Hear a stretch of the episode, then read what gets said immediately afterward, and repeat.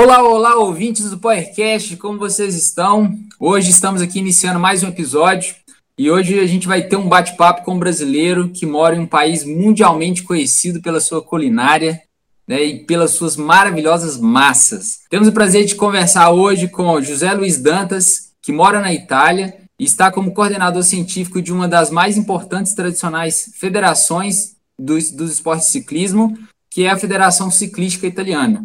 E aí nós vamos conhecer um pouquinho da história desse cara, nós vamos conversar um pouquinho sobre treinamento de ciclismo. Então seja muito bem-vindo, Dantes. Dá uma alô para a galera. Olá, pessoal. Muito obrigado pelo convite. É um prazer estar aqui, bater, falar um pouco de ciclismo, essa coisa que a gente é apaixonado. Boa. E para compor o time de podcasters, temos aqui, temos aqui hoje eu, Danilo Caruso. Fala, galera. Vocês estão bom? Eu estou bem. E Ana Luísa. Ei, pessoal, tudo bom? Vamos lá trocar essa ideia que vai ser legal demais. Então vamos lá, pessoal, começando nosso bate-papo de hoje, nós vamos conhecer um pouquinho de quem que é o nosso convidado, né? Então, Dantas, conta para o pessoal um pouquinho da sua trajetória, como que você teve essa conexão com o ciclismo, é, por fim, né, de toda essa trajetória, você foi parar lá do outro lado do Atlântico, né? Então, um brasileiro morando na Itália como coordenador científico, digamos que é um dos cargos assim que a gente talvez menos esperasse que um brasileiro fosse fosse ocupar, né? Tudo começou assim, eu estava lá na Unicamp, onde eu sei que o Danilo se formou também, conhece até algum dos meus colegas, né, de trabalho lá. E quando eu estava dentro da Unicamp, eu comecei a participar de pesquisa. Eu não fui atleta profissional, tá? Então eu descobri o ciclismo já com meus vinte e poucos anos de idade e fiquei apaixonado e resolvi que dentro da universidade eu queria pesquisar sobre o ciclismo. E com bom senso, sabendo de todo o esforço que os voluntários faziam para participar da pesquisa, né, e não tendo sido atleta, eu falei, eu tenho que dar um retorno para esses caras que gastam o tempo deles e que estão ali, gastam o tempo dele, vêm participar da pesquisa, contribuir para a produção de ciência, eu tenho que dar um, um retorno para esses caras, porque no Brasil o financeiro não tem, e o pessoal vem ali com todo empenho, né?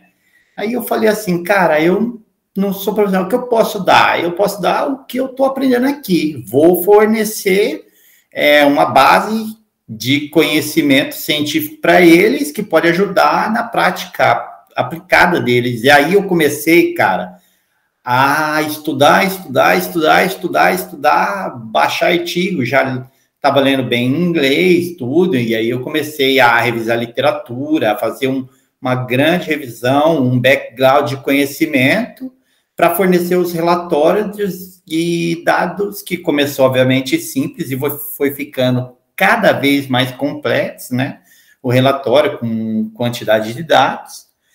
E comecei a, a fazer esse tipo de trabalho e gostei. Eu falei, cara, eu gosto de ser treinador, sou apaixonado por ciclismo. Nasci com motorzinho mil, atleta eu não posso ser mesmo de ciclismo, né?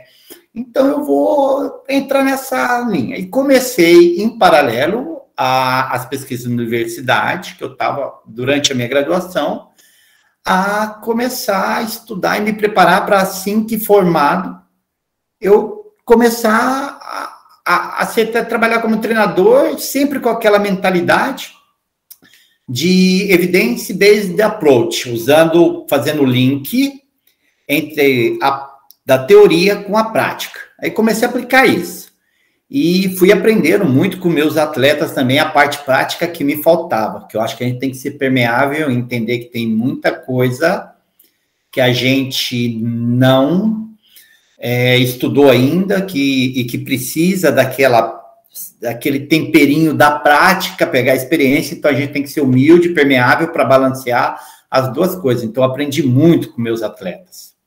Aí eu comecei a treinar alguns atletas e no, em 2009, um grande atleta do nome do país, que agora aposentou, né, tá parado, tá trabalhando com ciclismo, se formou em educação física, que é o Renato Ruiz, ele me procurou, ele me procurou e falou: Olha, eu preciso de uma ajuda de alto nível. Ele tinha feito a avaliação comigo, tinha participado da reunião, ele tinha participado da reunião. Quando eu fui entregar os relatórios, explicar o que significava cada índice e depois fazer uma consultoria individual da onde podia melhorar e como, né? Segundo a literatura e tentando conciliar com a prática deles. E isso ficou na cabeça dele no final de 2008. Quando eu me formei, ele me procurou em 2009. Falou: estou precisando de um treinador que, que eu cheguei a um determinado ponto que eu estagnei. Se eu faço mais quilômetros, eu me sinto mal. Se eu faço menos, então ele estava estagnado. E aí eu entrei com a aplicação prática e com a experiência dele, ele foi muito permeável. A gente discutia, conversava tudo. E Nesse meio tempo, a gente começou a desenvolver o trabalho, ele acabou ficando até se aposentar comigo. Nove temporadas ele treinou comigo. Nesse finalzinho aí, eu já estava é, querendo ir para Londrina, que eu queria estar tá perto do Fabius Nakamura, que eu sei que é um, vocês devem conhecer, é um dos melhores sport science. Hoje eu posso dizer que é um colega, um amigo, além de colega, ele é um meu amigo. Então, assim, é um prazer enorme. Eu devo grande parte da minha formação e da minha mentalidade sobre treinamento, de como aplicar ciência, como ver a ele, que hoje ele está em Lisboa, né? Está trabalhando com futebol em Lisboa. E eu queria estar tá perto dele. E aí eu apresentei um projeto, fui lá, prestei, não, eu acabei sendo orientado dele, né? É, foi assim, o máximo para mim caí dentro de um grupo muito bom. E nessa transição, eu comecei a pensar, falei, cara, como é que eu vou? Como é que eu vou nesse momento agora que eu tenho trabalho em Campinas, estou trabalhando com os atletas, como é que eu vou fazer essa transição para Londrina? Eu vou perder tudo? Aí eu comecei a pensar, falar, oh, eu tenho algumas ferramentas psicofisiológicas que eu uso, alguns questionários, eu vou trazer isso para isso online, a gente já tem plataforma Garmin tudo, eu vou criar uma assessoria online. Mas aí, isso é um ponto legal, porque assim, é, eu pensei em criar uma coisa que me permitisse eu continuar dando a mesma qualidade de trabalho para meus atletas, independente de onde eu estivesse. E aí eu tinha uma facilidade com Excel, tudo, comecei a usar, foi as planilhas assim meio rudimentar, mas transferi os questionários para o modo online e comecei a trabalhar com isso. Lá em Londrina, a coisa potencializou ao nível exponencial, porque é, eu entrei no grupo do Fábio e eles tinham uma linha específica de monitoramento de cargas de treinamento com cara, meus colegas de mestrado, os caras eram muito bons, assim, desde a graduação até os alunos de doutorado, um nível de discussão elevado, assim, né, cara? que no início, quando eu cheguei, eu me sentia até o lobinho menor da matilha, né? Depois a gente vai ganhando força, mas eu me senti o lobinho menor da matilha de tanto bom, de tão bom que era o nível lá. E aí eu fui aplicando isso cada vez mais no treinamento, fui aprendendo a trabalhar com, com monitoramento de cargas, fui aperfeiçoei minha capacidade de monitorar as cargas de treinamento. E no finalzinho do meu mestrado, né, é, o Fábio estava fora fazendo um, doutorado, um pós-doutorado, né? Um, um, ano de pós-doc, e ele conheceu o professor Maurício Bertolo, que estava, que a Ana conhece também, e eles estavam começando a fazer um, um acordo bilateral com a Universidade Chieti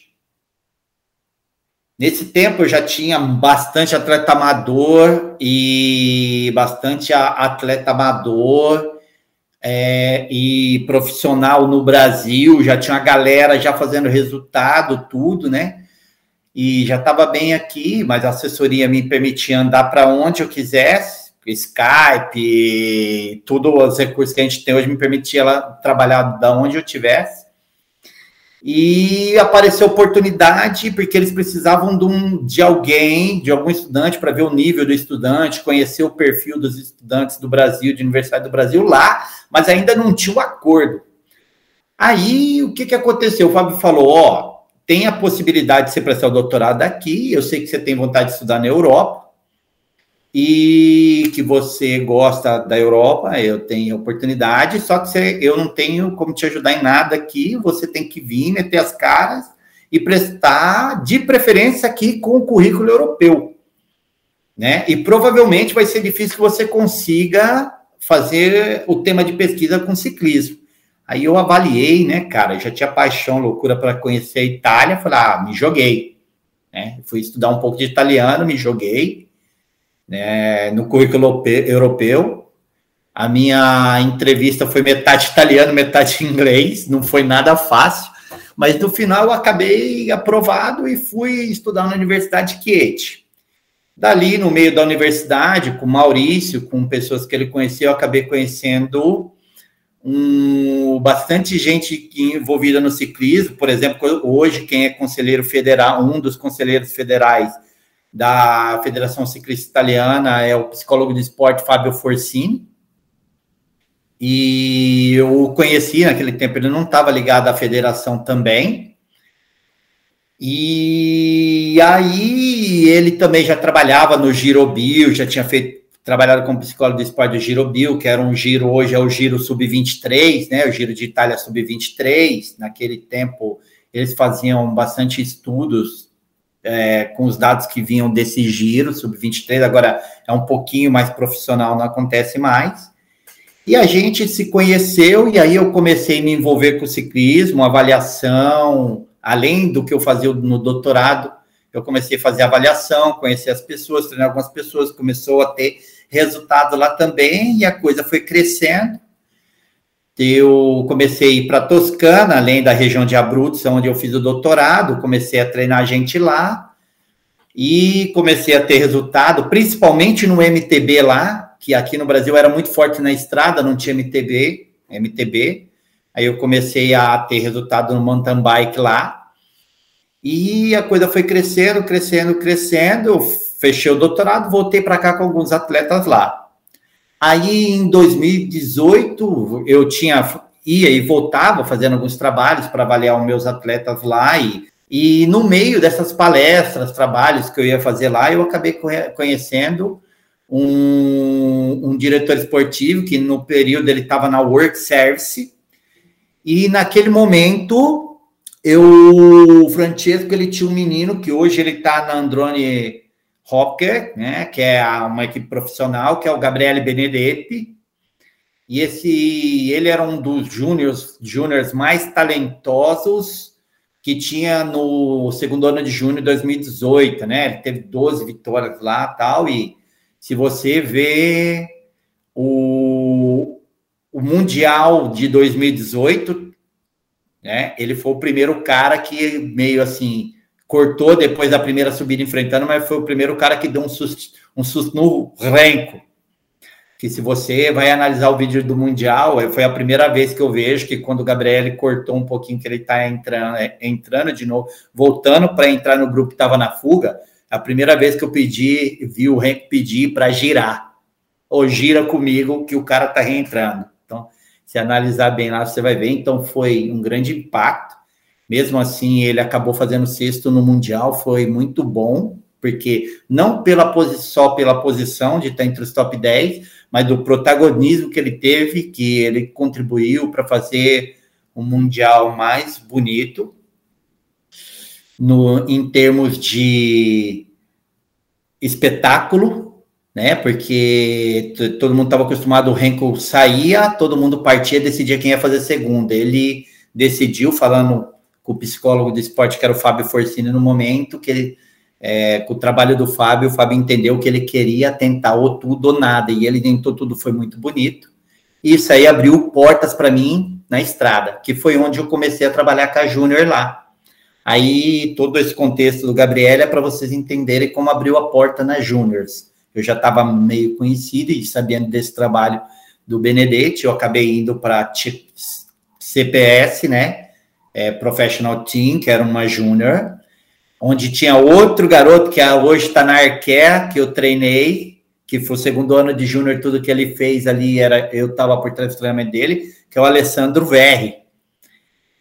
Depois, com a nova equipe em Valdárnia, depois de 2019, com o sucesso que foi a temporada, eu acabei indo para Valdarno por, porque essa equipe Valdarno regia Congresso Econ era é uma equipe que tinha como team manager Leonardo Gili, que é bastante conhecido e eu o conhecia também. Além dele, tinha tem o, Frante, o Francesco Sarre, que é o diretor esportivo, que estava com o Gabriele na Work Service. Então, assim, eu já estava em casa, me senti em casa. E aí eu comecei, trabalhei dois anos com ele, né? Trabalhei dois anos com ele, e no final agora de 2021, eu, o Fábio Forcini entrou como conselheiro federal, ampliou a comissão científica, onde entrou Maurício Bertolo como presidente, e outros nomes como Samuel Marcora, que eu já tinha feito stage em UK, e tantos nomes, e na hora que eles mencionaram a possibilidade de ter um coordenador científico que fazia a interface entre o alto rendimento, a escola de técnicos e, o, e o, a comissão científica, eles indicaram meu nome, e aí foi meio que um, unanimidade, porque eles já conheciam, e aqui estou eu na federação.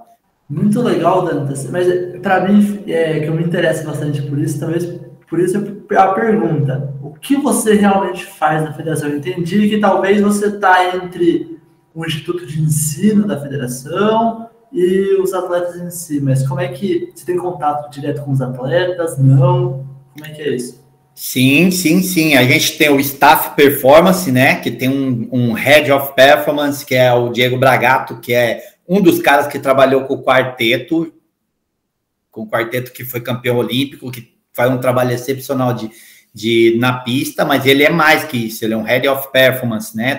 É staff de desempenho, ele que coordena. É um cara muito bom, ele tem a capacidade de extrair o melhor de cada um, né? Enxergar potencialidades nas pessoas que estão perto deles. Eu faço parte desse time e da escola tech, de técnica que forma diretores esportivos e docentes para formação contínua. Então, qual é o meu papel dentro das duas áreas? É ver o que está de atual na literatura, entender aonde a gente tem, porque todo lugar tem problema, não é porque é uma grande federação, não tem coisa, ainda bem, porque senão não tinha trabalho, né? Então, o que, que acontece? Eu vou lá, consumo o que tem de melhor na literatura, mastigo, transfiro tanto para a escola técnica com um período de atualização dos técnicos bienal ou cursos, melhora do, do programa do curso, e trabalho com alto rendimento. Então, eu sou responsável por fornecer é, suporte científico para as 15 disciplinas da, da, da federação, MTB, pista, é, gravel, é, tudo que você imaginar, todas as 15 disciplinas, eu alguns me dão mais acessibilidade, Alguns dão um pouquinho menos, porque eu ainda estou entrando, né? Eles estão se acostumando ainda, mas esse é o, o, meu papel lá. Eu tenho que consumir o que tem na literatura, tanto no momento de ajudar na hora de avaliar, tanto no momento de usar algumas estratégias, como por exemplo agora o jet, o programa de gestão de jet lag para a Austrália no Mundial né, protocolo de aquecimento segundo a literatura para contrarrelógio, todo o suporte científico que eles precisam, eu vou lá, é, leio, né, procuro na literatura, faço uma seleção do que é bom, do que não é, formo como se fosse uma, um, uma mini review, uma mini revisão, bota de, modo, de, de um jeito aplicado e leva para os técnicos. Soluções para avaliação das nacionais no momento de avaliar, escolher teste, ver reprodutibilidade, toda essa parte científica está tudo na minha mão no momento. Incrível, incrível, realmente muito legal. Acho que é um trabalho, eu imagino que tem um desafio, até a gente pode estar entrando no episódio por esse caminho, talvez, mas que é a abertura do treinador, né? Que o seu maior contato é com o treinador para esse tipo de estratégia, né? E cada atleta tem o seu próprio treinador, né? A gente tem um quadro aqui que chama Bem Amigos. Não sei se chegou a ver que a gente fala sobre as etapas de Copa do Mundo e tal. Eu imagino que você tenha contato com Cash Baumer, Luca Brador, pelo menos já tenha tido algum contato. Na verdade, assim, o que, que acontece? A gente, como eu posso intervir como nacional, né? Então, assim, quando os atletas são chamados para nacional, a gente vai avaliar ou vai resolver alguma coisa, a gente tem algum contato direto com eles, mas a gente não intervém diretamente no treinamento deles. Na verdade, a gente monitora, né, como nacional, principalmente no nível elite, que é mais difícil porque cada um tem sua equipe, ele tem seus treinadores individuais. Então a gente consegue, tem acesso a alguns dados, né, para a gente ter consciência de como e que fase que o cara tá, se o cara tá na ascendente descendente, conversa com o atleta, tem, ah, na verdade, o Bragato tem mais acesso aos treinadores dele, para saber se dá para convocar ou não, se a gente consegue conciliar o calendário do atleta com o calendário da equipe nacional. E, assim, eu contato direto com, com essas pessoas, assim, totalmente direto com eles, eu não tenho. Eu tenho mais com o time, com o staff performance, né, o time performance, e quem me passa isso é o Bragato, né? Então a gente intervém mais no momento de agir como nacional, que na, na elite é um pouco mais complicado por causa das outras equipes. Na Júnior não, na Júnior a gente tem bem mais acesso, primeira categoria internacional, nas outras categorias nós temos mais acesso. Você falando, né, e trazendo todas essas questões, me veio bastante assim. É, a primeira coisa, né, que me veio, poxa, mas no Brasil a gente tem essa função, como é que as pessoas executam isso? E para além disso, né, eu imagino que você, é, enquanto toda a sua trajetória, tanto no Brasil, vendo as coisas que acontecem no Brasil, vendo as coisas que acontecem na Itália, na Europa em geral, é, você já tem assim bastante é, sedimentado na sua cabeça assim quais são os pontos, né, que a gente ainda precisa desenvolver enquanto é, país que ainda é jovem no ciclismo, né, que, que ainda é, está galgando seus passos, então a gente está aprendendo com é, né, coisas que as pessoas já erraram há muito tempo. É o que, que você acha assim que em que momento que, que você vê o ciclismo brasileiro? E o que, que você acha que a gente está aí andando e, e, na necessidade assim de desenvolver para a gente chegar assim a um dia é, competir não só é, tendo um atleta representante ou uma pessoa que se destaque, mas levando várias pessoas e várias pessoas que se destacam, formando realmente uma escola de atletas. É a pergunta difícil, porque é um fenômeno muito complexo. Não que lá também não tenha problemas no mundo inteiro, né? Porque tudo que mexe com alto nível tem patrocinador, é, é muito complexo, né? Mas eu acho que dá para elencar algumas coisas que eu percebo que falta aqui, né? Que falta um pouquinho até de permeabilidade para entender. É, analisando, por exemplo, um dos fatores é tipo, já é cultural é cultural, né?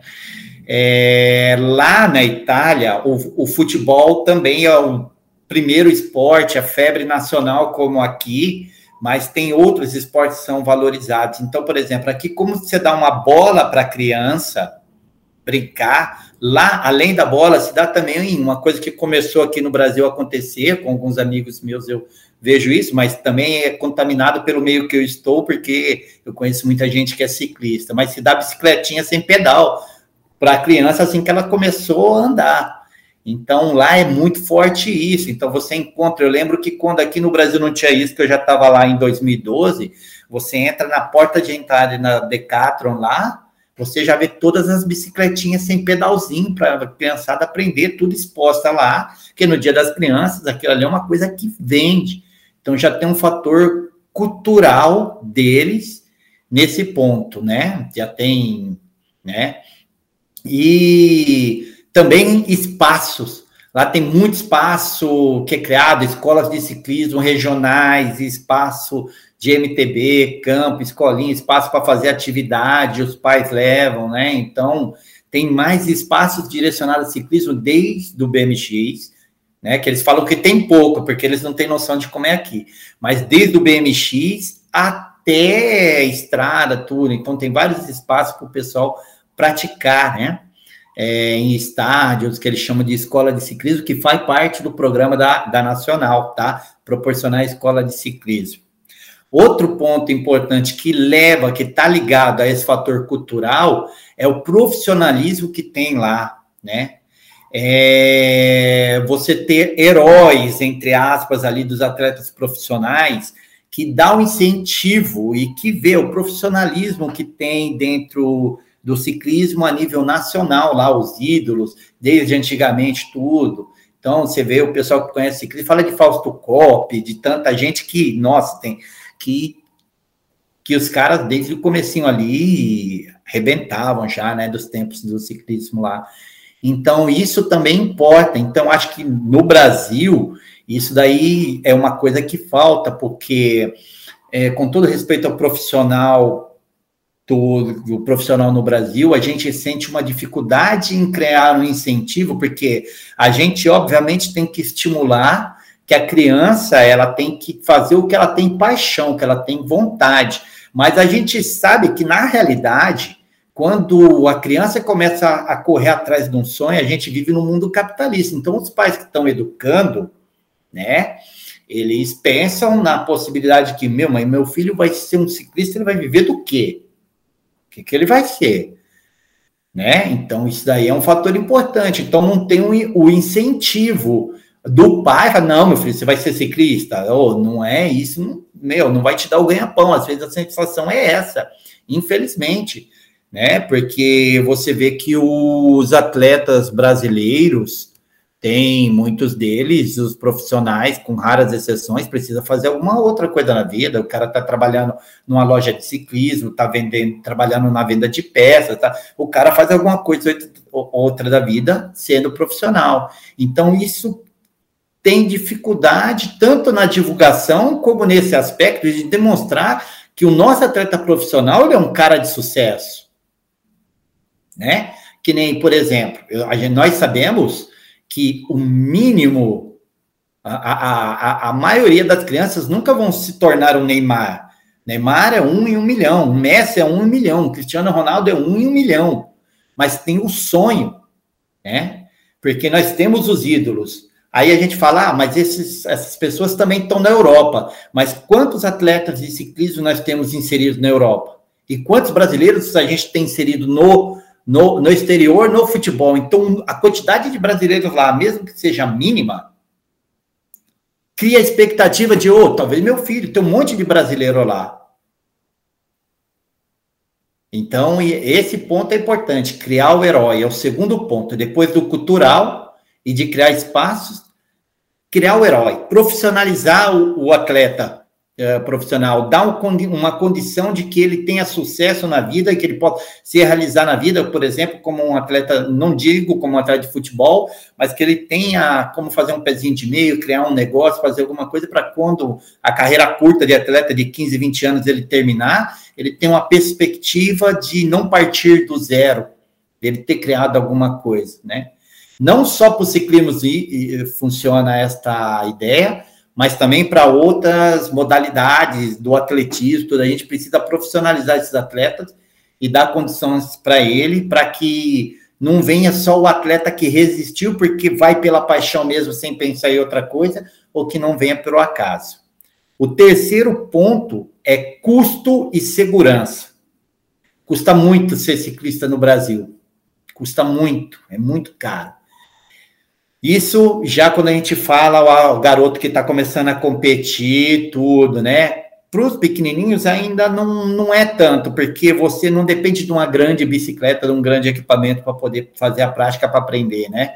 É, por exemplo, agora no, no curso de atualização bianual que a gente tem, que eu decidi os argumentos que iam entrar como atualização bianual para os diretores esportivos, eu selecionei um tema que chama Uma Bicicleta, Múltiplas é, Possibilidades, né? Que vai ensinar os diretores esportivos a escolher a bicicleta, né? Obviamente, eu tenho o pessoal da parte prática que me ajuda a fazer, tomar essas decisões, apesar da temática ter saído da minha cabeça, mas da, da, das minhas ideias mas de usar uma bicicleta que permita mudar de terreno, que permita ele fazer atividades que passa por dois terrenos, como um ciclocross, como o mountain bike, como a gravel, que, que, que permita ele, então, a ideia é essa, criar. Então, não é tão caro porque você pode usar uma bicicleta para fazer um monte de coisa com a criança para ela aprender a trabalhar no ciclismo. Mas aí você peca no fator segurança. Para o garoto mais adolescente, o custo pesa também. Mas para o pequenininho, custa a segurança, porque no Brasil é complicado você ter que dizer que problemas a gente tem no mundo inteiro, mas uh, no Brasil é complicado você ter que dizer que eu me sinto mais seguro na autoestrada, com os carros passando a 120 km por hora perto de mim, do que dentro da cidade para andar de bicicleta, onde não tem respeito. Então, segurança e educação são os pontos fundamentais, são outros pontos fundamentais. Falo o último ponto e faço uma síntese, que isso é interessante, mas o último ponto é a forma como é configurada as categorias aqui no Brasil. E isso está muito relacionado ao fator patrocínio. Na Itália, diferente do que acontece aqui na Europa em si, você não, você não tem uma equipe de ciclismo que faz desde a categoria dos pequenininhos até a elite. Então, você tem é, equipes especializadas, escolas de ciclismo, depois você tem, que a gente fala do G1 a G6, né, que é de 6 a 12 anos, depois você tem a juvenil, a júnior, sub-23, uma ou outra que faz júnior sub-23 com uma work service, mas a maior, a maior parte, cada uma é especializada. Então, elas têm ligações entre elas, e elas têm técnico e pessoal especializado a desenvolver aquela categoria, entendeu? Então, acho isso, é obviamente, sim, fala de investimento, né? Tem relação com investimento, tudo, porque tem que ter patrocínio é, para poder construir uma equipe assim, mas é, favorece muito lá, favorece muito lá. Então, fazendo um resuminho entre os pontos que eu falei, primeiro, o fator cultural é diferente, a gente tem que criar isso de pouquinho em pouquinho, incentivar, né? Criar mais espaços para prática? Profissionalizar o nosso atleta para criar valor, para dar valor, para criar o herói que a criança queira seguir, para aumentar o número de participantes. Custo e segurança, a gente precisa melhorar isso no país para tornar o esporte um pouquinho mais barato. É, é impossível sustentar a, a, os custos hoje para em massa, principalmente para criança e a parte de segurança também e a forma como são configuradas as categorias. Eu acho que esses são os pontos que permitiriam, ao longo dos anos, fazer com que a gente cresça, aumentar o número de adesão da base para começar a revelar mais atletas. Muito legal, Dantas. E continuando aí, então, a falar do início da carreira do jovem, né? Da carreira não, início si da prática, né? Esportiva. Ou você trouxe alguns pontos aí que parece que sejam parece não, sejam importante para esse início, para que seja possível incentivar esses jovens a se formarem atletas aí ao longo do tempo. E tem um ponto que talvez hoje em dia nem sei se ele ainda divide opiniões, mas em algum momento já dividiu, que é a questão da especialização precoce, né? Mas ainda assim, que talvez não divida hoje, a gente vê na prática muitos atletas performando muito bem, por exemplo, até a sub-23, no mountain bike, por exemplo, se eu pegar 10 anos atrás, tem realmente vários exemplos, tanto a nível Brasil, mas principalmente a nível internacional. Chega na elite não consegue mais performar. Muitas vezes tem uma queda e depois é, acabam conseguindo voltar a performar. É, qual é a sua visão sobre, sobre isso? É, tentando linkar realmente se talvez essa questão de performar muito bem na Júnior na Sub-23 e não performar elite pode estar ligado à especialização e qual a sua visão sobre a especialização e como vocês atuam é, frente a isso aí na federação? Tá, então assim, antes da gente falar de, de especialização precoce, a gente tem que entender, assim, tem que criar um raciocínio, né? Então, assim, primeiro que até os 15, 16 anos, devido há, um monte de coisa que a gente já sabe, que tem que que é o momento que você tem que aprender, que a criança tem que brincar nas categorias de base, tem que aprender a andar de bicicleta, tem que aprender uma série de coisas, até por, por é, sensibilidade das capacidades funcionais, né? E motoras, a gente tem que aproveitar as fases sensíveis no momento certo, então a gente tem que distribuir direitinho até o momento de começar a realmente treinar, até quando é uma brincadeira organizada que permita o desenvolvimento, que não significa só brincar também, porque você não pode chegar a 17, 18 anos, um garoto da Júnior, que já vai suportar cargas importantes de treinamento sem ter uma pré-estrutura, né? Então, todos esses pontos são importantes. Tem que ter um equilíbrio entre jogar, brincar e ir mas tem que ser um jogar e brincar racionalizado para você criar estrutura para aqueles que vão virar atleta ter estrutura para suportar as cargas de treinamento quando eles chegarem na idade de júnior, primeira categoria internacional. E para isso a gente precisa criar uma linha de raciocínio. A gente tem que entender que a capacidade de suportar uma maior magnitude de carga, magnitude de carga entendido como interação de todas as variáveis de treinamento, é como construir uma casa. Se você construir uma casa do primeiro andar, de, de um andar só, e você quer criar o sobradinho, você não pode jogar o segundo sobrado em cima sem você criar a estrutura. Né? Então você tem que reforçar a estrutura para aumentar. Se você for colocar um terceiro, igual, você tem que reforçar a estrutura para colocar o terceiro andar na casa. Então, o processo entre esse equilíbrio e sem querer é, criar especialização precoce, é, tem que raciocinar dessa forma. Então, assim, hoje em dia tem muito a ideia da multidisciplina, que se não é feita organi organizada, também é negativo. Todo extremo é ruim. Então, tem que ter um equilíbrio. Por exemplo, você pode, é, é legal e importante que o atleta ele faça várias disciplinas, porque a gente tem muitas melhora as, as valências em muitos aspectos técnicos, físicos, psicológicos, até para o atleta. E, e aí a multidisciplina já ajuda que ele desenvolva algumas valências. Obviamente, você tem que aproveitar a multidisciplina para você desenvolver as várias valências físicas, psicológicas e técnicas que depois vão favorecer a especialização dos atletas quando eles estiverem chegando lá. O que acontece que cria o problema é que a gente tem que ver se o talento ele vem natural, porque não é um problema você ter resultado na júnior, você ter um resultado na categoria juvenil, nas categorias de base, se ele vem natural. O problema é você forçar e pular fases, certo? Então o Platonov ele tem nessa ideia da construção da casa, ele tem sempre o Platonov é um dos livros que eu li, né? De treinamento desportivo que tem do Platonov, ele usava dois conceitos que talvez eu não te diga a palavra certinho como ele descreve no livro, mas eu tenho muito claro na minha cabeça, porque é uma coisa que para mim deveria ser a norma e não é. São poucos treinadores que pensam desse jeito, mas você tem duas coisas que ele define na hora de preparar o atleta, que é o preparo desportivo elevado que é uma coisa longitudinal que você desenvolve ao longo dos anos e que vai te dando estrutura para suportar as cargas de treinamento ano ao ano, você tem mais estrutura para suportar. Isso é um a, a, a nível longitudinal, demora para você criar.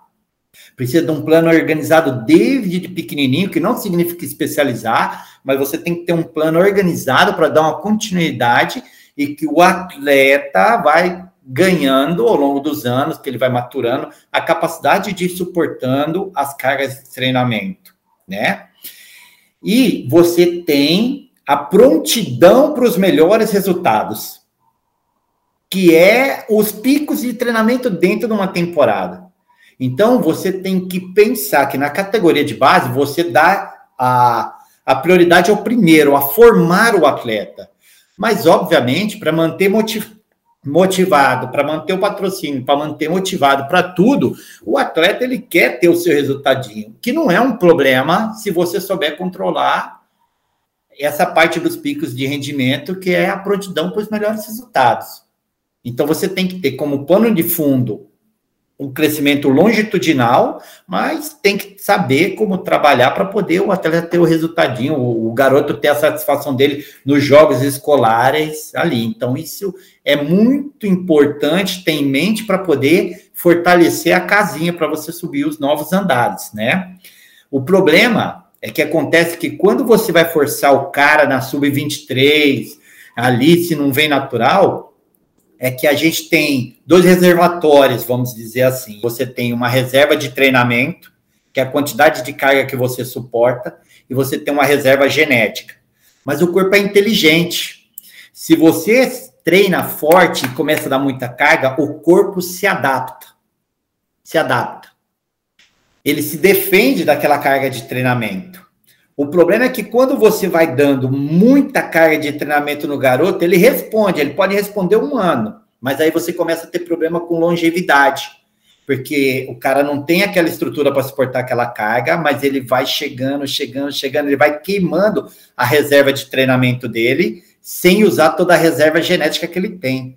Então chega um determinado momento que isso fica desequilibrado. O cara ele já está no máximo de quilometragem que ele já pode fazer, ele já está fazendo o máximo de intervalado, ele já não suporta mais carga de treinamento, senão ele começa a ter problema de overuse, overtraining, e ele não queimou toda a reserva genética que ele tinha para desenvolver, porque não foi dado tempo. Se você reduzir a carga, você diminui o estímulo, o estímulo é abaixo do que ele já suportou, ele não vai em pico de rendimento. Se você aperta mais, ele entra overtraining e overuse, aí você começa a ter esse desequilíbrio. Não tem livro não tem artigo que fale disso especificamente, que viu isso empiricamente. Mas de tudo que eu li, de tudo que eu percebi, os problemas de overusing, overtraining, a dificuldade do cara que ele entra no platô e não consegue ir além, entendeu? Tudo isso daí está relacionado a você conseguir equilibrar e desenvolvendo, não ir desenvolvendo gradativamente essa capacidade de suportar a carga e de usar a sua reserva genética para poder crescer. Então, esse daí, você vai pulando fase, queimando fase do atleta e vai exaurindo ele. Então, é muito importante tentar não especializar, mas além de não especializar, jogar a carga adequada para fazer com que o, garoto tenha uma carga longeva. Longe, é. É muito é interessante as coisas que você fala aqui, porque vamos pegar assim, vou, vou tentar trazer um raciocínio assim em relação àquilo que você tinha falado, né, da cultura, profissionalização, né, do que há um pouco de diferença do Brasil e no resto do mundo, e essa questão também que o Danilo trouxe, né, de que algumas pessoas performam até certa idade e depois não conseguem mais performar. Então a gente vê, a gente vê um cenário, né, que assim, de um lado a gente tem ali uma cultura que não permite que as crianças se movimentem, e aí não permite que elas andem com segurança de bicicleta, que elas vá a parques, que elas experimentem a modalidade para se tornar um ciclista.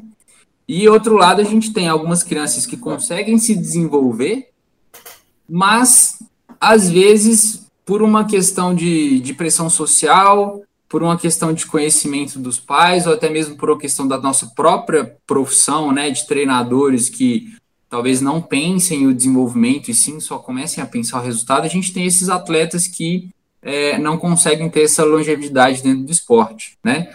E aí a gente entra em alguns fatores, né? Como que a gente cria uma, uma base do esporte forte no Brasil. A gente tem, por exemplo, a, a Suíça, né? Que, que tem grandes nomes dentro do ciclismo, Talvez eles tenham um trabalho de formação muito bom dos atletas. E aí, entrando para esse lado que você trouxe da cultura, né? Então, eles vão ter muitos, muitas crianças, muitos adolescentes praticando, aprendendo a andar de bicicleta, depois praticando de maneira é, é, é, gostosa, assim, lúdica, né? De, de, de experimentar o esporte, e aí se tiram talentos. Então, uma base forte vem aí. O outro lado está essa questão: como que a gente constrói essa base forte dentro de um, de um, de um país? É, um conhecimento, uma formação de treinadores, uma formação de profissionais para pensar a formação do atleta e deixar com que ele tenha o seu processo natural de desenvolvimento. E a gente vai ter aqueles atletas que vão se destacar, né? E aí, é, por um lado, a gente tem um lado negativo, que é esse que, que, que se acabou comentando agora, mas a gente vê que num cenário mundial, em alguns lugares, isso é, parece estar tá indo contra a corrente, no, sentido, no seguinte sentido. Antes a gente tinha atletas mais velhos sendo campeões, né? A gente via ali os atletas chegando no seu auge por, por volta dos 30 anos, acima dos seus 25 anos. Hoje a gente já vê atletas mais jovens tendo resultados expressivos mundialmente, né? Então, é, talvez em alguns lugares a gente esteja, de fato, dando um olhar, uma importância grande para essa formação, e por isso essas, essas pessoas, né, esses atletas mais jovens, estejam conseguindo chegar nesse ápice e alguns deles vão né, ter a longevidade. E aí não vão estar ali no ápice só do seu país, vão estar no ápice mundialmente, vai ser um atleta que vai se destacar. E também talvez a gente tenha outros lados, né, em relação à modalidade que se desenvolve, a ciência que se desenvolve. Então, como, como, que, como que vocês aí na Itália têm lidado com isso, né? Assim, é, é um país que tem uma cultura diferente, você já trouxe. É, aí, pegando para esse lado que a gente conversou agora, da cultura, do, do, do desenvolvimento de conhecimento dos treinadores, como que isso está acontecendo, né? Se, se os treinadores estão tendo essa consciência, se a, a federação está trazendo essa ideia de formar os profissionais para pensar a formação do cidadão, né? E aí o cenário dentro da Itália está mostrando que os atletas estão tendo seu processo natural e a gente vai ter atletas mais jovens com saúde competindo internacionalmente ou é alguma coisa que está ligado talvez à modernidade, aos estilos de prova de ciclismo que mudaram? Como é que tá, como é que tá essa visão? Então, assim, é bem complexo, é bem amplo, como você falou. Eu acho que eu não posso me restringir a falar de Itália, né? Como eu falei, nós temos, graças a Deus, para eu ter meu trabalho, nós temos os nossos problemas, algumas coisas que a gente está solucionando.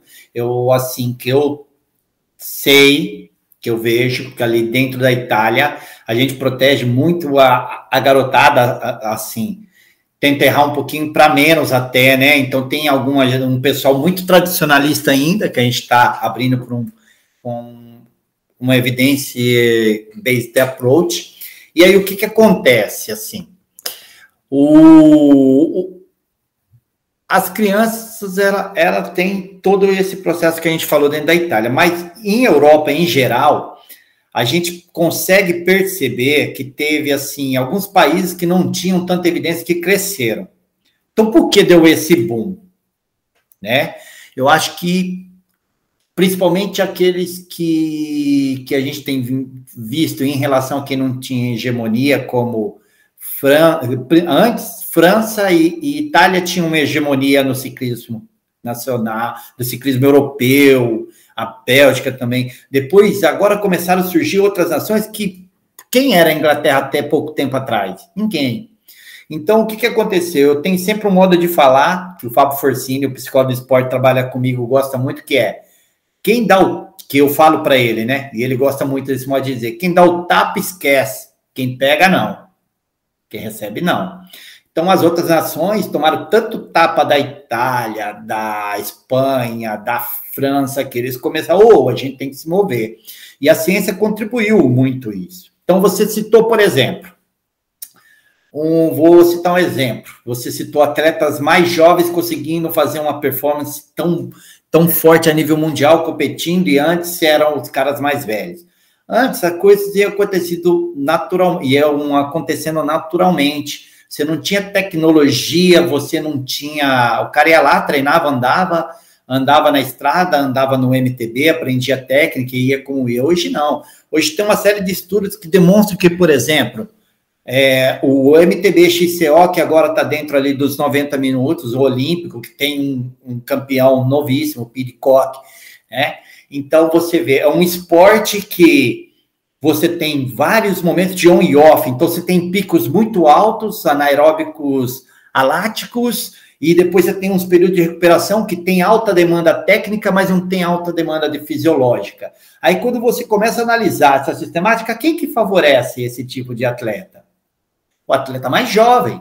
Porque quando o atleta vai envelhecendo, como o Valverde, o nível, o que, que vai acontecendo com o cara? As fibras mais rápidas dele vão tendendo a perder mais calibre, vai tendendo a ter menos ativação, vai indo para uma parte mais aeróbica, que antigamente, como acontecia com todo mundo e que o pessoal ia treinando, o atleta ganhava na experiência tal. Quando se percebeu que se podia explorar essa explosão, essa capacidade mais de força que favorece o jovem, Obviamente, quando você começa a trabalhar com marginal gains, no limite, o quê? Fisiologicamente, hoje em dia, a nata da nata tá todo mundo igual. O que faz a diferença de um tá bem ou não tá bem, ou o cara tá vencendo o Giro de Itália e depois ele tá duas horas atrás do outro no final na General Classification, são os detalhes, marginal gains. Entendeu? Então, isso daí influenciou. Então, assim, nesse processo que relacionado de atletas mais jovens conseguir ter mais resultados, eu, eu acredito que, primeiro, o evidence-based approach, a, a abordagem baseadas em evidências na preparação. A tecnologia que te permite estudar a modalidade, ver modelos de desempenho, ver o que é importante, qual é o detalhe que define a prova. Isso ajudou muito. O fato dos atletas começarem a praticar multidisciplinas, né? Que permitiu também dar uma adesão maior, porque antes a rainha era a estrada. Então todo mundo ia para a estrada para garantir a vida com a profissionalização do MTB, do BMX, da pista, a capacidade do cara se sustentar fazendo isso, os atletas começaram a fazer multidisciplina e isso começou a revelar e dar múltiplas valências que permitem os caras terem capacidade de explosão, além de ter a resistência, e se ele tem a característica, ele consegue performar bem nas duas, né? Outro ponto também que a gente tem que ver é o talento também, né? O talento natural do cara. Por exemplo, eu citei o Pitcock, que é o meu, o campeão olímpico de MTB agora, além de tudo que ele faz na estrada, que ele tem um histórico já no MTB, na adolescência, né? E o cara tem o talento natural, o cara é uma aberração da natureza, o fisiológico, todo o Pro Tour praticamente, né? Então, quando eu estava trabalhando na equipe da Valdarne em 2021, eu fui no Troféu Buffoni, eu encontrei o diretor esportivo da equipe Fezan Howes, que é amigo pessoal da família do Pidcock. Em um stage, ele levou os garotos, ele era juvenil, ele levou o, o, o Pidcock para fazer o, o, treino com os garotos júniores. E quando eles entraram na subida, o cara sumiu lá na frente. Mas não é que ele se matou para sumir, o, o passo natural dele cortou júniores que já eram fortes. Então a gente teve a oportunidade de conversar lá, uma equipe inglesa, a Fashion House, e a gente estava falando, e ele conhecia o Pidcock, estava relatando isso no meio das nossas conversas lá. Então tem o talento também, né? Então você vê que caras como é, Van der Poel, Pogacar, Pidcock, esses caras, eles são futuramente, credo, o Ayuso, eles são fora séries, dentro, é, entre os fora de série. Fora de séries entre os fora de série. Então, isso é um dos fatores, né? Aí você estava comentando comigo, além disso daí, sobre a parte do, assim, da, de como desenvolver a categoria de base, porque as crianças estão fechadas, como o cara vai sair vai criar essa estrutura. Então, vai muito daquilo que eu, a gente estava falando de como poder estruturar no Brasil e que muitas nações estão fazendo. Tem que ter um método, né? É, eu acho que para poder a gente poder crescer como nação e desenvolver mais a categoria, categoria de base, tem que trazer uma adesão e desenvolver a base. Para fazer essa adesão e desenvolver a base, que é o que os outros países estão fazendo, né, na Europa, estão fazendo crescer, são pontos como, por exemplo, promover o ídolo, valorizar o profissional que a gente faz, que aí vai chamar. É, é como ver um, um desenho, um cartoon, cara. Quem, qual garoto que pequenininho não quer ser o Homem-Aranha? Ou que, que não quer ser o Neymar? Ou que não, não quer ser um, um, um jogador de esporte? Então, isso é importante. Se a gente não criar o ídolo, o garoto não vai querer seguir, e se a gente não mostrar que a, o ídolo ele pode ter sucesso na vida fazendo aquilo que ele faz, né? sendo um Flume na vida, sendo um Nibali na vida, que tem um, um mundo de dinheiro, né? que teve sucesso, mesmo sabendo que o mínimo chega ali, se não tiver esse ídolo, os pais também vão pensar duas vezes para deixar. Depois, aumentar o número de espaços da prática e o número de provas regionais para que as crianças participem. Obviamente, todas as provas, todas as competições, gincanas, adequada à categoria, não promovendo somente o resultado de quem vence, Como acontece muito na corrida aqui no Brasil. Na corrida, o pessoal promove. A criançada vai correr e todo mundo ganha a medalhinha. Todo mundo que chega, parabéns, sobe no pódio. Então, tem. Tomando esse cuidado, a competição não é negativa. Falando em espaço, esses dias eu vi um vídeo muito legal, depois eu posso passar o link para vocês, ou vocês podem procurar no YouTube, uma matéria falando do Mobile Bike Land São José dos Campos, não sei se vocês ouviram falar, que espetáculo de espaço, mas a gente precisa proliferar. Paulina, que a gente tem a pista de BMX, que a criança é quatro anos de idade, cara, começa a aprender. Entendeu? Então a gente precisa ampliar isso daí. Outro ponto, depois que você consegue criar a base para a gente subir o talento, crescer, a gente tem equipe e federação, tem que dialogar e monitorar o talento ao longo dos anos. Não forçar, mas ir monitorando o que vai acontecendo. E o monitoramento não acontece somente através do resultado. A gente faz a avaliação anual do júnior, juvenis, do, de uma quantidade de todas as equipes, a gente vai monitorando, porque às vezes aquele garoto que não, ainda não está tendo resultado, ele tem dado e ele precisa só de um bom suporte técnico. Eu gosto muito do Tim Kerrison, não sei se vocês conhecem, que é o Head of Performance da Sky, antiga Sky Ineos agora. Ele tem o conceito de predestinados e predestináveis.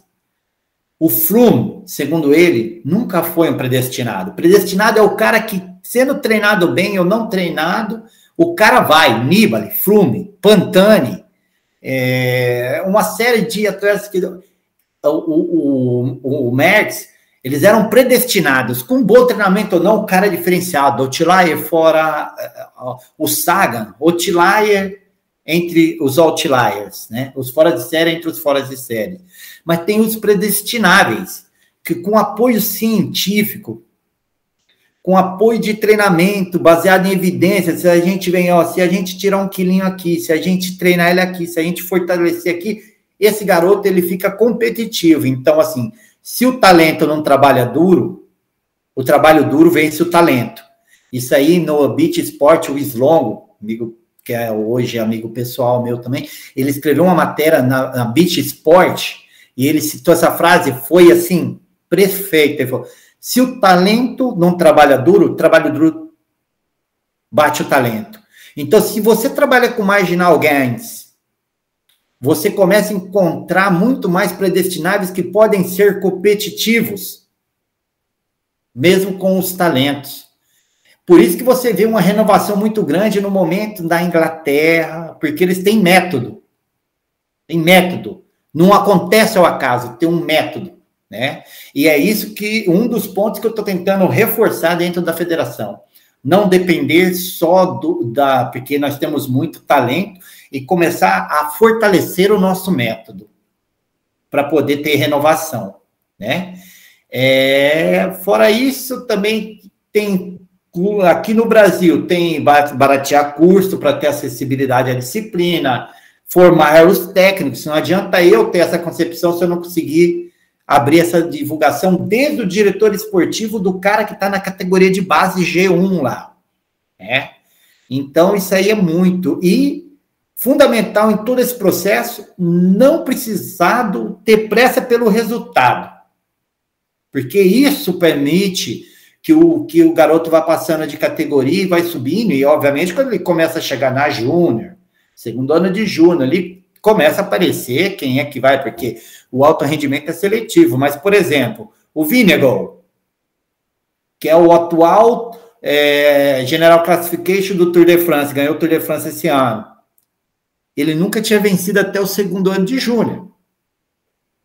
Então, eu não falo para você, obviamente, a nível de equipe nacional, a nível de rendimento, que, coitadinho, aquele primeiro garoto que corta lá, que faz ciclismo por prazer, mas que corta quando ele já está na categoria juvenil, pelotão parte, ele não consegue acompanhar, é difícil que ele vá virar um profissional. Mas o que acontece é que é, a seleção baseada nas classificações, quem chega primeiro, segundo, terceiro, às vezes corta o garoto que ele está ali sempre entre os seis, entre os dez primeiros, na crono vence, faz o segundo, o cara tá sempre ali, toda corrida, tem uma consistência, mas falta o passo, às vezes até por nível maturacional. por exemplo, já tem estudo do pessoal da, não sei se vocês tiveram acesso, que mostra a diferença entre júnior, sub-23 e elite profissional, é, do estudo do Peteléu, do de, de, vários atletas, de pessoas italianas ali, Luca Filippas, Pertelé, o pessoal, Matteo Marti, que estão fazendo muitas publicações agora. Nesse estudo, né, ele mostra que o cara que ele tem potência absoluta mais alta, ele tem um favorecimento na equipe júnior, quando ele está correndo como júnior, porque a quantidade de desnível que é acúmulo de desnível, de, de, de, de acúmulo de subidas.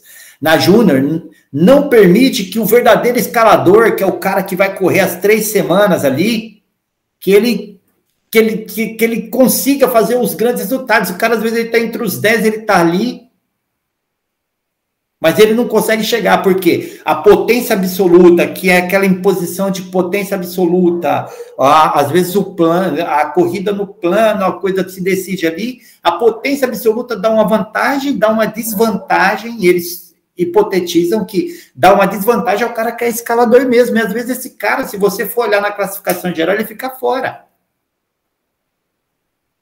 Entendeu? E aí você não consegue renovar os caras de corrida para três semanas, porque aquele cara tem as características que ele tem potência relativa mais alta, ele tem o maior número de fibra tipo 1, e esse é o cara que ele vai ser forte depois de fazer fadiga, que se fala muito de resistência, de quanto você é forte depois de fazer fadiga, porque não importa da sub-23 em diante, não importa na estrada, por exemplo, quanto forte você é. Importa quanto forte você é depois de você fazer fadiga, de, de você estar tá fadigado. Quanto que você consegue manter daquela pancada? E geralmente quem, quem tem mais o perfil de passista, quem tem mais o perfil de explosão, sofre nesse momento em relação ao escalador puro, principalmente nas provas de três semanas. Então, assim, talvez a gente está eliminando esse cara porque está olhando só resultado. Então, esse é um fator importante também. Não ter pressa e não é, fazer a categoria, fazer passar de categoria, só quem tem os resultados ali na, na ordem de chegada, entendeu? Antes da Ana entrar para a pergunta, só uma observação, ele falou da capacidade de produzir potência após já ter gerado algum tipo de fadiga, né? Há algumas semanas a gente gravou um episódio com o professor Everton Crivoy e o Gabriel Vargas, treinador, sobre durabilidade, que é exatamente isso. Então, o pessoal aí ficar curioso após acabar esse episódio, vai lá que esse episódio está bem legal, realmente. Eu acho que essa pergunta ela deveria ser ouvida não só pelos atletas, amadores, profissionais, mas todo mundo que está no meio do esporte mesmo, é, porque ela trouxe é, a clareza sobre muitas questões. Mas agora eu quero fazer uma pergunta e eu quero que, direcionar ela principalmente para os amadores, porque uhum. uma questão que você trouxe agora é essa questão do, da ciência de dados, das análises de dados, né, da gente conseguir ali ir tirando, né, do atleta todo o potencial dele, então ir rastreando onde a gente tem ainda é, como melhorar a performance, e desenvolvendo. E hoje em dia a gente tem uma coisa que é o marketing, né, que joga às vezes para os atletas que eles precisam de ter um medidor de potência, que eles, hum. né, os equipamentos hoje em dia são muito caros, então tem assim um jogo de marketing muito forte nessa necessidade é, de se desenvolver e, e, aí principalmente que é uma questão que é, a, a, a mais popular é o medidor de potência, né? E aí eu queria que você trouxesse para gente assim em, a, em que ponto que é necessário realmente eu entrar com essas ferramentas de análise de dados, de potência e tudo mais. Legal, legal. Cara, eu tenho em relação assim, tipo, é, eu tenho um texto que eu publiquei sobre isso, que fala que todo mundo pintava o medidor de potência como um deus importante, assim, uma coisa fundamental para você ter rendimento, né? E como eu sempre digo, eu todo extremo é ruim. Então, há tempos atrás, não sei se tem ainda, eu usei isso até em uma palestra, quando é, eu fiz uma palestra, eu demonstrei uma imagem da própria PowerTap, que ela mostra uma balancinha, mostra potência, mas mostra que as outras variáveis também são importantes. Então a gente tem que sempre ter consciência que potência e qualquer medida derivada dela, qualquer uma, é carga externa. Carga externa. Não é carga interna. Carga externa é o que eu faço. Correr, por exemplo, carga externa. Vamos pedalar 20 quilômetros a 200 watts, médio, NP, normalizado. Se eu faço, se o Gustavo faz, a carga externa é a mesma. Mas o impacto fisiológico que é a carga interna, psicofisiológico, vou além, psicofisiológico, é diferente. Então, primeira coisa que eu acho que é importante é entender que hoje em dia o que tem de ponta é, no treinamento é que saber que você precisa ter parâmetros de carga externa e parâmetros de carga interna. Você precisa dos dois parâmetros. E o drift entre eles, o deslocamento, a, a ah, quando eles começam a se afastar um do outro, é que te dá as indicações de se, como é que está o atleta, se estou pisando demais no acelerador, tirando o pé. Hoje em dia, não tem mais motivo para falar que não vai monitorar o atleta, porque hoje em dia todo mundo conhece método de percepção de esforço, percepção de esforço da sessão, que cientificamente demonstra é importante fazer. Então, assim, você tem uma escolinha com, com um pedaço de papel e lápis, uma planilhinha, você consegue monitorar para ver como um grupo está sentindo uma carga, se ele está. Então, não tem mais motivo para não monitorar. Então, primeiro ponto, independente se o cara é amador ou profissional, tem que ter um modo de monitorar. Daí, obviamente, do amador que, que tem mais exigência, que quer ser mais perto do profissional tal, aí você vai subindo. Você vai, quanto mais, é que nem ir para guerra, gente. Quanto mais armas você tiver, melhor. É, você tem um general, o cara te dá uma faquinha, manda você ir, você vai com a faquinha. O treinador é assim. Você vai com a faquinha treinar? Vai. Se ele te dá uma pistola, beleza. Se ele te dá um canhão, cara, você se defende melhor. Então é a mesma coisa. Se o cara tem recurso para comprar até o medidor de potência, legal. Bom ter, dá para usar. Agora, se o cara não tem, falar que ele não pode ter rendimento, como eu já ouvi falar, que é crucial, o mercado impõe que é crucial ter um medidor de potência, correto? cara impõe que é crucial ter um medidor de potência. Se o cara não tem recurso, ele não, não pode ter. Eu treinei William Chiarelli, Heraldo Bandotti, amador de alto nível, foi Copa do Mundo da Áustria.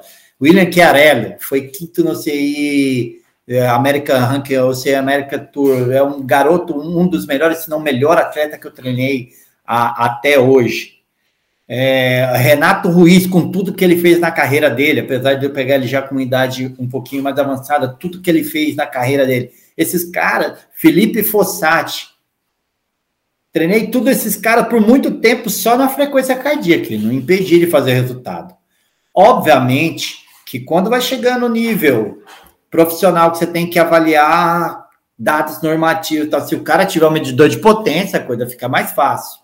Você vai trabalhar com dados para quantificar quando o cara faz um intervalado de curta intensidade, que a, a frequência cardíaca demora mais para responder, é claro que você tem mais dados para quantificar. Mas o fato de falar que você não pode dar uma qualidade de treinamento porque você não tem um medidor de potência, isso até hoje, eu afirmei isso há muitos anos atrás, e mesmo hoje, que um medidor de potência está mais barato do que já foi, que está mais acessível, eu continuo falando, não é necessário. Para quem tem bom treinador, não é necessário. Para fechar o episódio, uma pergunta hum. bem rapidinha. Se a gente pensar no treinamento a longo prazo e que permita que o atleta tenha né, seus resultados a curto prazo, né, igual a gente estava falando um pouco mais no início do episódio, né, para que ele ganhe as competições júnior, né, e, é, e juvenis, o que, que a gente precisa trabalhar? A gente precisa focar no volume, a gente precisa trabalhar treino de força, o que, que o atleta precisa fazer para conseguir ir solidificando essa base, que você explicou muito bem mais cedo, e consiga é, crescer no esporte? Cara, assim, eu não diria tanto de falar do método em si, como faz, o que que precisa, né? Eu acho que você tem que entender o contexto geral. É claro que para gente, a gente tem que estudar para entender no pano de fundo como, como que a força pode auxiliar a disciplina que meu atleta faz, como que eu posso trabalhar para que ele cresça. Mas eu, eu, eu acho que o mais importante é pegar de um modo geral para entender esse contexto. Eu acho que está numa relação importante para o atleta ter sucesso e chegar e ter uma carreira longínqua que você citou do sub-23, que às vezes não consegue e passar da sub fica estagnado ali eu acho que a gente tem que pensar a carreira longínqua e fazer as duas coisas. Um ponto importante: a gente estava falando antes de preparo desportivo elevado e prontidão para os melhores resultados, que são está relacionado a isso, porque o cara que ele quer ter eh, o resultado na hora, ele vai pensar na prontidão para os melhores resultados. Mas a gente comete um grande erro quando a gente fala isso, porque todo mundo, quando escuta falar nisso daí, fala: é, mas o cara, se ele não fizer o resultado, ele não passa é, para outra categoria, ele morre na sub-23 mesmo que ele tem reserva. É, como se uma coisa fosse exclusiva da outra. É muito complexo isso, gente. Porque, por exemplo, eu citei aqui o William Chiarello, um dos meus melhores, dos melhores atletas que passaram para minha mão. Era atleta que era nível europeu. E aí eu faço um ganchinho. Eu sei que a gente já se alongou, eu faço um ganchinho importante aqui. Que a gente está tendo. Teve um período pós-pandemia, Covid, que gera é, em muito caso de miocardite, né? O William é um dos melhores atletas da nível olímpico e se ele tivesse ido para a Europa, ele ia se consolidar lá. Ele não foi porque ele teve uma parada cardíaca, que depois a gente acabou descobrindo que era devido a uma miocardite que ele tinha que ele não conhecia. Aí eu fui me aprofundar também, fui ver, isso é um ponto importante. Por quê? Miocardite é uma doença que é causada por vírus, por bactérias, entendeu? Em si, e que são vírus que às vezes a gente tem até dentro da gente, mas que quando passa para o meio interno, se se aloja no coração, pode criar um nível de inflamação. E esse nível de inflamação ele vai de leve a, a grave. O que acontece é que quando a gente tem alta carga de treinamento, ele pode passar de leve a grave. E quando ele passa grave, ele pode causar síncope cardíaca no esforço. Tá? Um infarto, cara, o coração para, fibrila. Que foi o que aconteceu com Ilha, ele colocou um desfibrilador e não pode mais competir em alto nível quando ele estava a nível de quinto no a nível de ranking UCI American Tour, para vocês terem uma noção, estava no auge. Então, isso aí é muito importante no momento que a gente está tendo pandemia, que tem muito caso de, de miocardite. E, por exemplo, o teste de esforço, se você tem miocardite é, e o nível de esforço e o nível de inflamação está moderado ou baixo, provavelmente é muito difícil que no teste com eletrocardiograma, no teste de força, você veja, você não vê você só vê se você fizer um check-up completo, se tiver um bom cardiologista, quando o cara faz o ecocardiograma, ele vai, o ecocardiografia, ecocardiograma com dropper, ele vai ver e ele vai ver que tem algumas alterações e ele vai mandar para fazer exame específico, senão não vê. Então, por isso que a atleta tem que cuidar de saúde, não pode treinar com garganta inflamada, porque abre portas para a entrada desses vírus. Dente, formação de dente, pode passar, o cara tem uma cara, uma coisa passar, e aquilo fica ali porque o médico fala que ele tinha já isso há muitos anos. E isso foi acabou com a carreira dele porque ele não sabia. E no momento que ele estava treinando com cargas, que a gente vai falar disso agora para nível europeu já, né? Ele essa janela de 15 dias de inflamação grave caiu no meio de uma corrida, ele foi lá, ele teve o, o, o, o ataque cardíaco, que foi a fibrilação, e, e, aí limitou a carreira dele. Graças a Deus ele está vivo, né?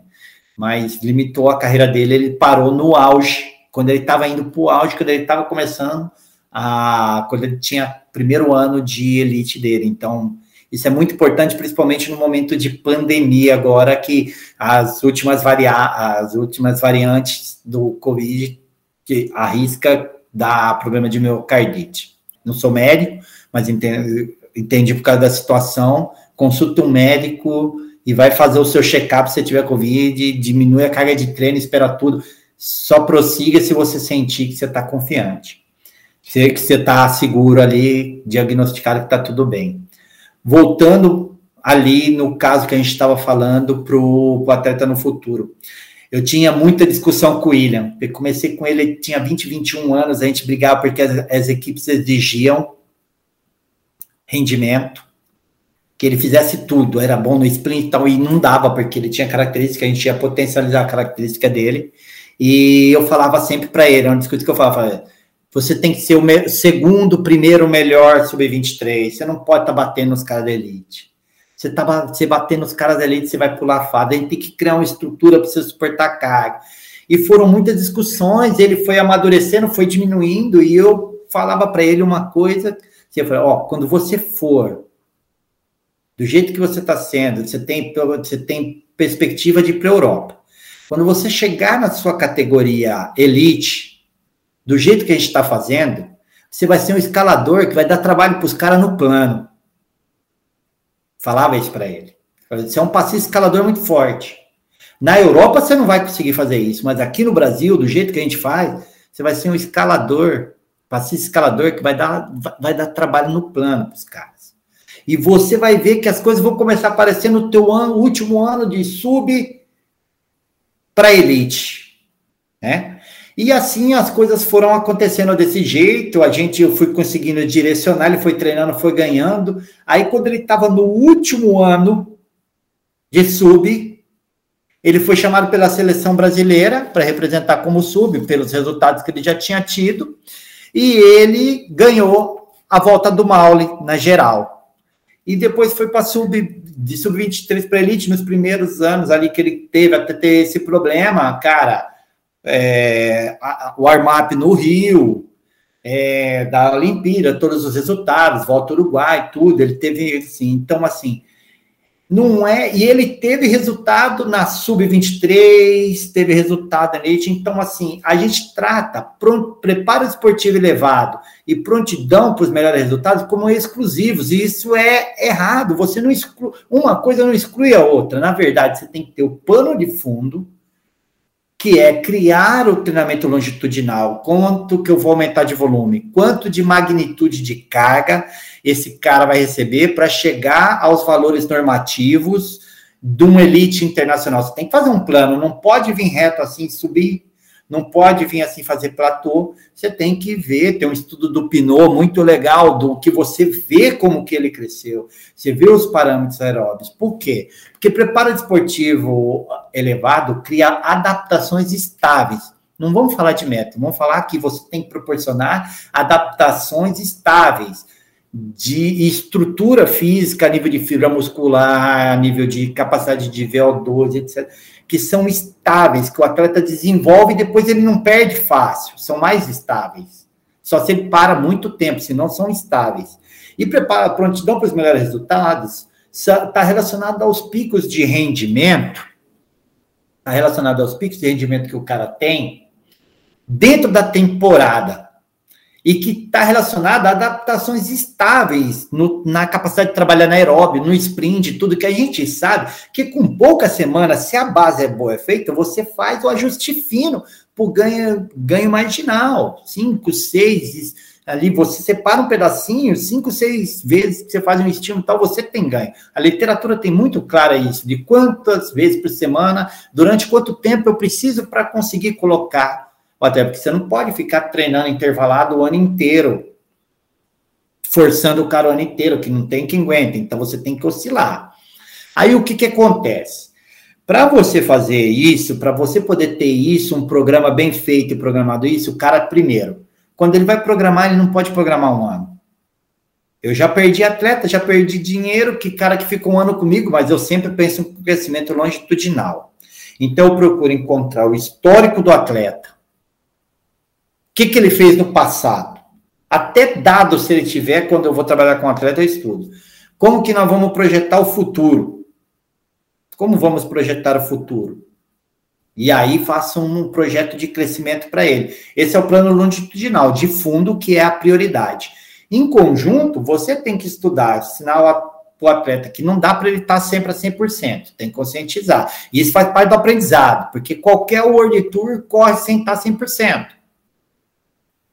Tem momentos que você tem trabalhando para uma prova que é alvo, que o cara aprende com técnica, com experiência de pelotão, a leitura de corrida, a gerenciar e fazer o resultado mesmo não tanto 100%. Faz parte da vida isso. Faz parte da vida do atleta. Então, isso é um ponto importante para aprender. Selecionar prova. Selecionar a prova, alvo que te dá visibilidade, entender quais são os fatores determinantes que faz você ter sucesso naquela prova. Isso é muito importante para poder gerenciar essa situação e não cair na tentação de depois que você teve o primeiro resultado, começar a pensar em resultado, resultado, você tive resultado na prova alvo. Vou fazer resultado, resultado, resultado para priorizar a, e deixar de priorizar a preparação a longo prazo. A coisa é dicotômica, porque o pessoal fica pensando no resultado, mas quando você vai dando estrutura para o atleta, preparo esportivo elevado, o baixo dele, o não 100% dele, já é mais alto do cara que se prepara mal. Então, depois de, uma, de um, com o passar dos anos, que o cara é bem preparado assim, ele vai ganhando uma longevidade, ele vai ganhando essa estrutura. Quando ele está mal, ele está melhor do que 80% do pelotão. E aí ele consegue obter o, o resultado só pelo fato dele ter feito uma boa estrutura. Então, ele, acho que esse é o ponto. Não é nem tanto, ah, é a força que define, o cara tem que treinar força, é, o cara tem que treinar volume, a literatura está aí. É você entender o processo. Num longitudinal, ao longo dos anos, como que eu formo um atleta? Eu tenho que ter essas duas perspectivas de criar um preparo desportivo elevado, e de saber ter as realizações dentro da temporada do, da prontidão para os melhores resultados, e isso se faz estudando, escolhendo as provas alvos e estudando a, as provas, entendeu? Para você ter o sucesso sem ter que esquecer uma a, de, sem ter que deixar de priorizar a preparação a longo prazo. Eu acho que a gente abordou vários assuntos aqui, né? A gente tinha ali uma uma pauta inicial, mas não seguimos, foi fluindo, isso que é bom, porque os assuntos vão surgindo, a gente vai emendando uma coisa na outra, e o bom é que no final a gente consegue trazer muita reflexão para quem nos ouve, né? Então, acho que nosso objetivo foi cumprido aqui. Então, Dantes, queria te agradecer você ter aceito nosso convite, é, ter trago sua experiência, ter trago seus pontos de visão, e queria abrir o espaço aqui para você é, divulgar né, seu trabalho. Não sei se você tem essa, esse costume né, de, de utilizar as redes para divulgar conhecimento, ou enfim, te dar o espaço aqui para você poder é, apresentar onde que a galera te encontra, quem quiser trocar ideia, fica à vontade aí. Cara, se tiver, alguma, tenho... se tiver alguma informação também, que seja legal a galera saber é, de, de curso, né, que, que a federação dá, que é acessível para o pessoal aqui do Brasil, enfim, traz, traz aí para a galera. Eu, a nível de rede social, eu tenho, eu tenho Ciclismo JL Dantas no, no Instagram, né? Tenho a minha página da JL Dantas também. Mas eu acho que esse não é o ponto mais importante. Acho que o ponto mais importante aqui é agradecer vocês, tá? Pela oportunidade. Eu acho que a iniciativa de vocês é espetacular. Eu tenho visto o material que vocês têm divulgar, das pessoas que vocês têm convidado. Eu acho a iniciativa no Brasil espetacular, uma coisa espetacular. Quero dar os parabéns, tá? E agradecer por poder ter participado. Eu acho que eu vi a maturidade que foi ganhando no processo, os links de vocês, as matérias que vocês foram fazendo e como é, isso pode contribuir com conhecimento para a galera. A federação não oferece cursos assim para estrangeiros nem online, tá? É um pouco ainda limitado a quem está na Itália, quem vai se formar na Itália. Eu também, no momento, é um projeto futuro, não tenho um, um curso, mas é uma coisa que eu pretendo fazer no futuro, né? No momento agora, até com treinamento individual, eu estou pouquinho saturado, não tenho muito mais atletas, eu mantive o que eu tenho, porque a bagagem de trabalho lá é, é alta, então eu estou muito centrado no que eu estou fazendo hoje. De qualquer forma, eu agradeço muito a oportunidade de vocês, de estar tá aqui, de divulgar, até de me fazer mais conhecido, porque a gente não tem uma coisa que falta no nosso esporte, é visibilidade também, TV, divulgar, e vocês estão fazendo isso muito bem. Parabéns e obrigado pela oportunidade, gente. Galera, a gente agradece aqui, né, todo, todo mundo que escutou o episódio. Já sabe onde continua encontrando a gente, já sabe que a gente tem episódios aí passados também que, que traz muitas reflexões. A gente já citou aqui alguns né, que vocês podem conferir. E é isso, continue seguindo a gente no Instagram, a gente lá no, no aqui no YouTube. E é isso. Bem de roda e até a próxima. O podcast mais serelepe do ciclismo brasileiro.